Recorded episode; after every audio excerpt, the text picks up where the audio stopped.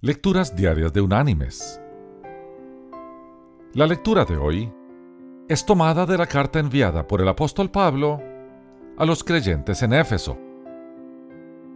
Allí en el capítulo 3 vamos a leer desde el versículo 14 hasta el versículo 19, donde el apóstol dice, Por esta causa, doblo mis rodillas ante el Padre de nuestro Señor Jesucristo, de quien toma nombre toda familia en los cielos y en la tierra, para que os dé, conforme a las riquezas de su gloria, el ser fortalecidos con poder en el hombre interior por su espíritu. Que habite Cristo por la fe en vuestros corazones, a fin de que, arraigados y cimentados en amor, seáis plenamente capaces de comprender con todos los santos cuál sea la anchura, la longitud, la profundidad y la altura, y de conocer el amor de Cristo, que excede a todo conocimiento, para que seáis llenos de toda la plenitud de Dios.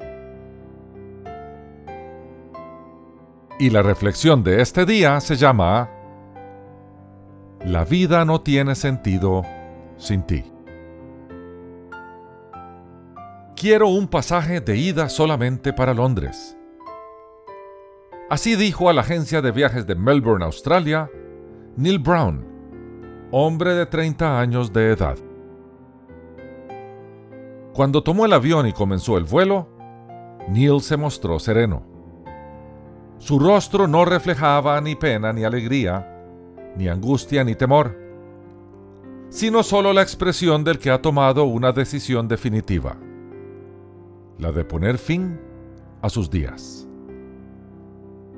Cuando llegó a Gales, el punto final de su viaje, Neil cerró herméticamente las puertas de su auto, dejó el motor en marcha y se dejó morir asfixiado por el monóxido de carbono. En las manos tenía las fotografías de él y de su novia, y un mechón de los cabellos de ella. Tres días antes, su novia también se había suicidado, por ser imposible el casamiento de los dos.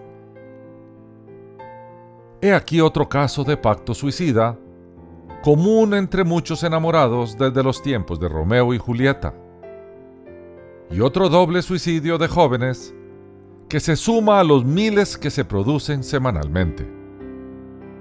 Neil Brown y Susan Pitchard se habían conocido en el año 1980 en Gales, Gran Bretaña. Se enamoraron y se juraron amor eterno. La boda iba a realizarse en el año 1984. Pero por desavenencias familiares, la joven no podía viajar a Australia. Por eso, se suicidó arrojándose a las aguas de un río. Neil la siguió en el pacto suicida, poco después. La vida no tiene sentido sin ti, escribieron los dos enamorados. Para ellos la vida consistía en estar unidos, en vivir siempre juntos, ya fuera como pobres o ricos, en mirarse y escucharse cada día y en compartir todas las cosas, todos los momentos, todos los sentimientos, todas las ilusiones y todos los pensamientos. Si eso no se podía realizar, era mejor morir, porque sin eso la vida carecería de importancia, de sentido y de estímulo. Mis queridos hermanos y amigos, es precisamente esto último que Cristo demanda de aquellos que desean hacerse sus discípulos. Un amor eterno que no se satisface con nada de este mundo, sino con la presencia permanente y la comunión con el ser amado. Cristo recompensa ese amor, esa devoción y esa consagración a Él con la más grande de las bendiciones para las cuales fue creado el hombre. Conocerlo, amarlo y servirle como su Señor y Salvador. Que Dios te bendiga.